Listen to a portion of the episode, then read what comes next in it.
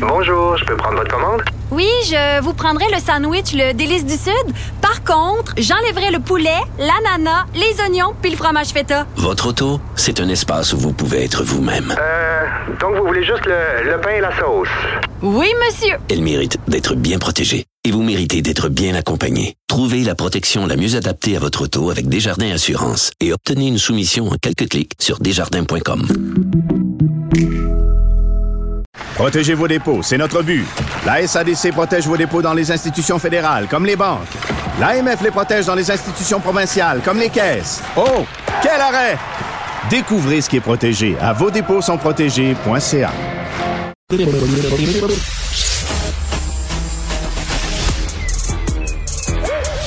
Mathieu Bocoté. Il représente un segment très important de l'opinion publique. Richard Martineau. Tu vis sur quelle planète? La rencontre. Je regarde ça et là, je me dis, mais c'est de la comédie. C'est hallucinant. La rencontre. Bocoté. Martineau.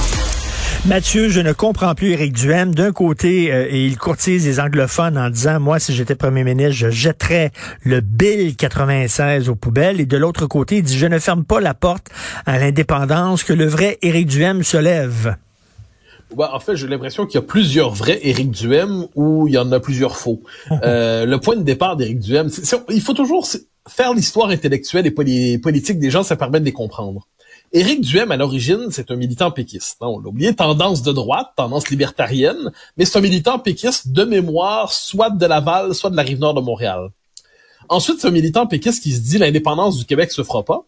Mais, mais par ailleurs, je tiens à l'autonomie du Québec. Donc là, il va militer à l'Alliance canadienne, dans la droite canadienne anglaise, et puis il va accepter certaines contradictions. Éric Duhem, sur les questions morales, c'est pas un conservateur. Mais il va militer avec des gens comme Stockwell Day, tout ça, donc il va accepter un certain écartèlement, certaines contradictions. Puis là, il va migrer, il va évoluer, il va évoluer à la DQ, il va avoir sa carrière médiatique. Et aujourd'hui, il revient en politique en cherchant à construire une coalition qui est bancale et qui parle à la fois de lui, de ce qu'il est devenu, de ce qu'il n'est plus, de ses reniements et de ses nostalgies. Alors, Éric Duhem ne conteste pas l'idée que le Québec pourrait un jour avoir besoin de l'indépendance. Il conteste pas le droit à l'indépendance du Québec. Donc ça, il le dit. Il sait que sa coalition est construite globalement à la fois des gens qui sont euh, le vieux fonds créditiste, euh, qui étaient très, euh, puis dans les circonstances, des gens qui étaient très frustrés de la pandémie, mais une partie, faut pas l'oublier, des gens qui sont avec lui, c'est des nationalistes qui étaient autrefois au PQ, mais qui ont été très choqués et désorientés, eux, par la pandémie, les chocs, le choc sanitaire, les mesures sanitaires. Puis ils savaient pas trop finalement comment réagir, donc ils les attirent. On, le disait plutôt, c'est Anne Casabonne incarne ce courant-là dans son parti, mais c'est pas la seule. Et puis ensuite, il y a les Anglais qu'il veut gagner, euh, le- l'électorat anglophone, qu'il veut gagner avec une hostilité franche à la loi 96. Et ce qu'il espère pour l'instant, c'est que chacun des segments de son message so- soit bien détaché. Les anglophones entendent le message sur la loi 96, ceux qui ont déjà voté oui entendent le message sur l'indépendance, ceux qui ont des réserves sur l'immigration, mais qui savent pas trop quoi penser, ils entendent lorsque Duhem dit oui, mais il y a des, faut de la compatibilité civilisationnelle, il dit. Donc c'est sa manière d'être critique envers les, la politique actuelle. Le problème, c'est quand on cherche à rassembler tous ces éléments ensemble, Ben oui. ça commence à faire quelque chose d'un peu bancal. Et ce qu'on cherche d'Éric Duhem, c'est sa cohérence en ce moment. Sinon, c'est la cohérence des, euh, on pourrait dire, des, des, des frustrés de la politique québécoise en ce moment. Est-il capable de transformer ça en projet? Pour l'instant, c'est compliqué. Mais c'est une très, très bonne analyse, effectivement, Mathieu. Et est-ce que c'est vraiment un homme de conviction? C'est comme ça qu'il se présente. Il a une certaine idée du Québec. Euh, il dit qu'il a des convictions libertariennes, sauf que on dirait que finalement, tout ce qu'il veut, c'est passer la gratte, excuse-moi l'expression, puis ramener le maximum de gens dans son parti, euh, quoi qu'il pense. Et même si tous ces gens-là ne s'entendent pas ensemble, n'ont pas la même vision du Québec, l'important, c'est que vous votez Éric. Ben alors ça, je dirais que c'est un reproche qu'on pourrait faire à tous les partis d'une manière ou de l'autre. Euh, la coalition Avenir Québec rassemble tout à la fois Éric Girard, Simon Jolin Barrette, Bernard Drainville, euh, Pierre Fitzgibbon. Tous ces gens-là, on peut dire qu'on les met ensemble dans un séminaire. Je suis pas certain qu'ils ils partent pas avec les mêmes prémices, qu'ils arrivent pas aux mêmes conclusions. Bon, ça. Euh, le Parti québécois, longtemps, bon, il y avait un objectif commun, c'était l'indépendance, mais disons qu'il y avait des tendances contradictoires. Il y a une idéologie chez Éric Duhem, de, son point de départ, hein, du temps des Amis de la liberté. hein. ça, c'est euh, c'est la mouvance libertarienne des années 90 au Québec jusqu'à aujourd'hui. c'est le populisme libertarien. Éric Duhem a une forme de méfiance envers les élites qu'on peut comprendre. C'est un libertarien. Moi, je suis pas libertarien, mais c'est une philosophie qui se défend, le libertarianisme. Et c'est l'espèce de toile de fond. Ensuite, le contexte plus large dans lequel il cherche à inscrire sa, son idéologie, lui, il tend à.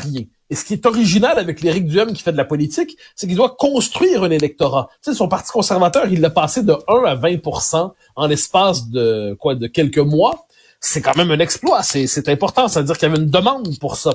Et je pense que la question que je me pose, c'est est-ce que tous les électeurs qui découvriraient qu'Éric Duhem n'est pas simplement le porte-parole de leur colère, mais si on s'intéressait à l'idéologie de Duhem, qu'est-ce qu'ils pensent? Son, son libertarianisme, est-ce que tous ces électeurs qui aujourd'hui l'embrassent continueraient de l'embrasser s'ils voyaient, au-delà de la colère qu'ils projettent sur lui, en fait, qu'ils l'utilisent comme porte-parole, est-ce qu'ils continueraient d'être de se reconnaître en lui, ça c'est un vrai point d'interrogation, mais pour l'instant, Éric Duhem est le vecteur non seulement d'une colère, mais de plusieurs colères qui convergent le temps d'une élection. Euh, écoute, il dit qu'il ne, il est contre la loi 96 parce qu'il ne veut pas diviser. C'est très drôle. Lorsque c'est le temps de parler de pétrole en disant, moi, je suis pour l'exploitation du pétrole, il a pas peur de diviser. Lorsqu'il parle de privé en santé, qui est un, un sujet controversé, il a pas peur de diviser. Mais là, soudainement, sur la langue, ah, faut pas diviser. Et ça, c'est tellement typique des Québécois. Mais ça, mais ça, c'est ça, c'est des niaiseries de politiciens. Parce que franchement, le propre de la politique, c'est la division. En politique, là-dessus, c'est le sens de la police, mais aussi on dit quelquefois, on fait une forme de clin d'œil linguistique, c'est polémos. Polémos, c'est la figure du conflit. Or, or, euh, le conflit, parce qu'en politique, c'est ça. Il y a plusieurs philosophies. Il y a des sociodémocrates, il y a des libertariens, il y a des conservateurs, il y a des nationalistes, il y a des fédéralistes. Bon. La question est de savoir quel est le clivage qu'on veut en politique. Lui-même, Duhem disait récemment, il propose un autre clivage que souverainiste fédéraliste. Très bien, mais il propose sa propre manière de diviser la société québécoise. Moi, je dirais, c'est que le clivage, il est fondamental en politique, sinon il n'y aura pas de débat. Sinon, c'est l'espèce de perte dans le consensus mou et étouffant où tout le monde s'ennuie à répéter des slogans de communicants. Mais là, la question, c'est, il faut demander à Duhem, euh, quand il dit qu'il veut pas diviser, est-ce qu'il divise pas sur les autres thèmes comme tu, tu demandes, premier élément, puis ensuite sur la langue? Il dit qu'il veut pas diviser les anglophones et les francophones très bien. Mais s'il reconnaît, s'il reconnaît, c'est pas certain, que le français régresse à Montréal, s'il reconnaît que le français régresse à Laval, mais c'est quoi sa solution? Est-ce qu'il y en a une ou est-ce qu'il considère non, il veut pas que ça soit il, faut pas que ça soit coercitif. Il faut pas que tu obliges les gens. Mais ça serait quoi d'abord? On se tient la main pour on chante Kumbaya? C'est quoi? Ben, à ce compte-là, il faut lui demander qu'est-ce qu'il pense de la loi 101. Est-ce que, est-ce qu'on ne parle même pas de la loi 96, la loi 101. Est-ce qu'il pense que la loi 101 va trop loin? Parce que la loi 101 oblige les enfants de francophones et de personnes issues de l'immigration à aller à l'école française. Est-ce qu'il pense que ça va trop loin? Et puis inversement, inversement, lui, le libertarien, est-ce qu'il ne trouve pas quelquefois que l'État ne se multiplie pas les complications administratives à vouloir euh, euh, pour telle catégorie de la population, telle catégorie, une espèce d'État en semi-bilingue? Est-ce que le libertarien ne pense pas que ce serait plus simple pour l'État québécois, justement, premièrement, de se délivrer d'un État? On dit souvent, il y a deux, il y a, il y a un État, il y a quand on dit il y a, y a trop d'États au Québec, c'est vrai, c'est parce qu'il y en a deux. Bon, est-ce qu'il pense pas que le, le multi-étagé du fédéralisme canadien, c'est un problème pour lui? Donc, j'essaie de comprendre chez lui, autrement dit, au-delà d'une philosophie qui est assez identifiable, politiquement, comment il concrétise tout ça. Puis je pense que pour la question du français, Éric Duhem, que je devine attacher à une société francophone en Amérique du Nord, il veut pas se contenter de se dire, ben ça va se corriger tout seul. À un moment donné, il faut des gestes politiques. Euh, puis surtout, ses électeurs, je pense, croient que lui-même croit aux gestes politiques. Euh, quand, les, quand les électeurs vont découvrir la, la philosophie d'Éric Duhem, est-ce qu'ils vont continuer de le suivre? Euh, tu sais, quand il dit, je veux pas diviser, finalement, c'est le bon vieux, j'aime pas la chicane. Et parlant de ça, je veux te parler de ma blonde, Sophie. Elle, euh, elle est abonnée, euh, comme moi, à un gym. Et bon, il y a des cours euh, de Zumba, de yoga, etc., de musculation. Les cours sont en 80% donnés seulement en anglais. Et régulièrement, Sophie dit aux profs, pouvez-vous, s'il vous plaît, nous parler aussi en français? Il y a des francophones là.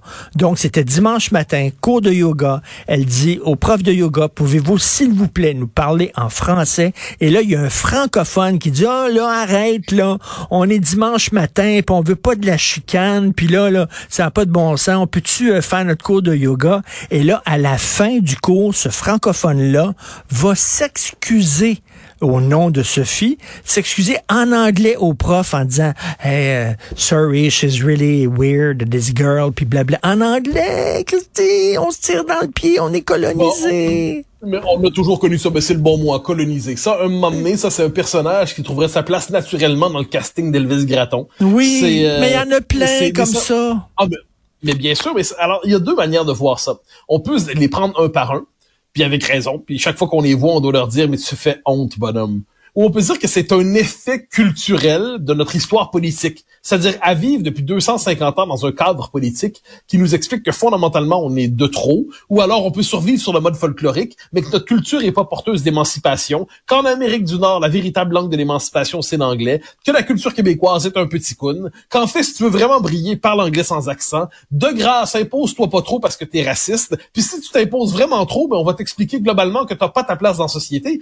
Ben, une partie de la population a intériorisé ces réflexes de dominer et trouve dans leur consentement à la domination une forme de supériorité morale. Hein, on connaît Oui. ça par Oui. cœur. Eh bien, c'est un personnage comme celui-là qui s'est manifesté dans le cours de Sophie. On en croise partout des gens qui s'excusent toujours au nom des autres Québécois d'être trop présents, de prendre trop de place. Il y a, mais ça, c'est un vieux réflexe colonial. Puis moi, j'ai toujours pensé, plus l'indépendance s'éloigne, plus le vieux réflexe colonial remonte à la surface, plus on s'efface comme peuple, plus notre part, euh, je dirais notre part vaincue en vient nous définir complètement. Et il y a des profs là-dedans qui sont, qui sont bilingues, mais tu sais, qui peuvent se débrouiller en français, mais bon, qui donnent leur cours en anglais. Et, et là, euh, quand tu leur parles en français, soudainement, ils peuvent te répondre en français, mais tu as des, t'as des, t'as des gens, des francophones, qui leur posent des questions en anglais. Alors c'est que si... Et là, Sophie. Sophie dit, ben, pose la question en français, il va te répondre en français, voyons. C'est que la loi Incroyable. 101 a changé, de, a changé de statut. Désormais, la loi 101, c'est une loi qui permet de faire des accommodements raisonnables envers les francophones pour les servir en français s'ils insistent vraiment. Puis si on rappelle que la loi 101, c'était la loi de la langue commune, c'est la loi de la langue euh, nationale, la langue partagée, eh bien là, on se dit, mais c'est beaucoup trop ambitieux. Contente-toi de te faire servir en français, n'en demande pas plus. Puis là, il y a toujours un commentateur radio-canadien qui passe après ça pour expliquer que tout va bien, en fait, qu'il y a jamais eu autant de Québécois qui parlent français, puis le fait de s'inquiéter pour le français aujourd'hui, c'est le signe d'une mentalité réactionnaire. Euh, on y reviendra demain. Il y a, pour reprendre la formule d'une euh, d'une autrice québécoise, comme on dit, québécoise, comme on dit aujourd'hui, Milika Abdelmounen. Je sais pas si tu as vu passer sur Twitter, c'est Non. très intéressant parce qu'on parle, euh, on se dit dans quelle mesure on peut parler justement de la langue française, dans quelle mesure on peut parler de nos euh, de nos débats linguistiques sans euh, de manière raisonnable. Eh bien, elle tweet, elle dirige la revue littérature lettres québécoises, je crois, ou littérature québécoise, lettres québécoises.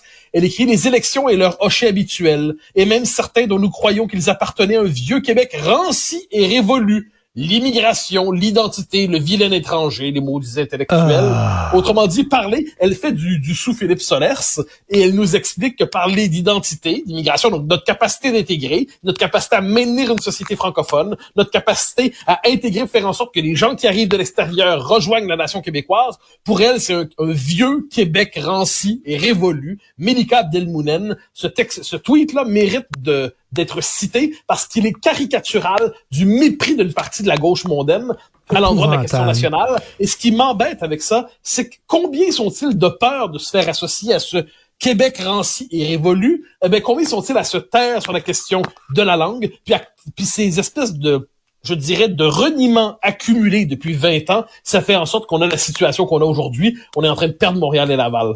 Écoute, en terminant, une lettre ouverte dans le journal, dans la section Faites la différence de Paul Bégin, ex-ministre péquiste, qui dit il faut que les souverainistes votent PQ. Daniel Boucher, euh, le chanteur, qui dit il faut que les artistes souverainistes appuient euh, euh, publiquement le PQ. Il y a comme un, un sursaut, là, un petit sursaut. Ben, c'est- en fait, c'est vrai. euh, Paul Bégin dit aux vieux camarades du Parti québécois, lâchez pas, il faut que le parti survive pour ensuite renaître. Ça, c'est une vraie question. C'est la survie du Parti québécois. Daniel Boucher, c'est un indépendantiste résolu, hein, qui est l'auteur de la très belle chanson euh, Chez nous, une belle chanson que j'avais j'avais plus ou moins aimé à l'époque, mais aujourd'hui, j'adore cette chanson. Et qu'est-ce qu'on voit? Ben, c'est des gens qui se disent qu'il faut qu'il existe encore un parti indépendantiste au Québec pour être capable d'orienter le débat public. Même s'il gagne pas les élections, s'il y a plus de parti indépendantiste au Québec, il y a quelque chose qui va se briser dans la société québécoise. C'est comme ça que j'entends ce sursaut. Puis en plus, on le dit souvent ce temps-ci avec raison, PSPP mène une bonne campagne, franchement. Oui, Il mène une bonne oui. campagne. Donc, ça peut amener des gens qui se disent le PQ, c'est fini, à s'y rallier. Puis en plus, il a réussi à construire une équipe de candidats assez jeunes. Donc, tous ceux qui disent que le parti, le, le mouvement indépendantiste, c'est une collection de gens au seuil de cimetière, eh bien, qu'est-ce qu'on constate? C'est qu'il y a une jeunesse qui s'approprie l'idée de l'indépendance. On verra pour la suite, mais manifestement, il y a des gens qui envoient les signaux en ce moment. Écoute, Duhem, en terminant, Duhem, là, il ne parle, il parle même pas de la loi 96. Il y avait une pancarte, c'était Bill Le Bill 96. 96. Ah, Bill ben, ben, 96. ben, Écoute, c'est de la provoque, ça. Comme le Bill 22. Non, non, mais ça, il fait des clins d'œil. C'est le vieux combat historique des Anglais contre le Bill 101, puis le Bill 22. Bon, ben, on connaît notre histoire, c'est-à-dire on sait comment flirter avec l'électorat tendance parti-égalité. On verra le résultat.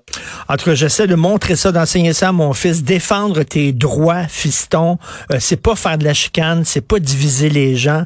C'est juste correct, c'est juste normal. Chaque fois qu'on dit euh, on veut être servi en français, il roule des yeux puis il a honte de nous. Alors, on essaie de démonter ça.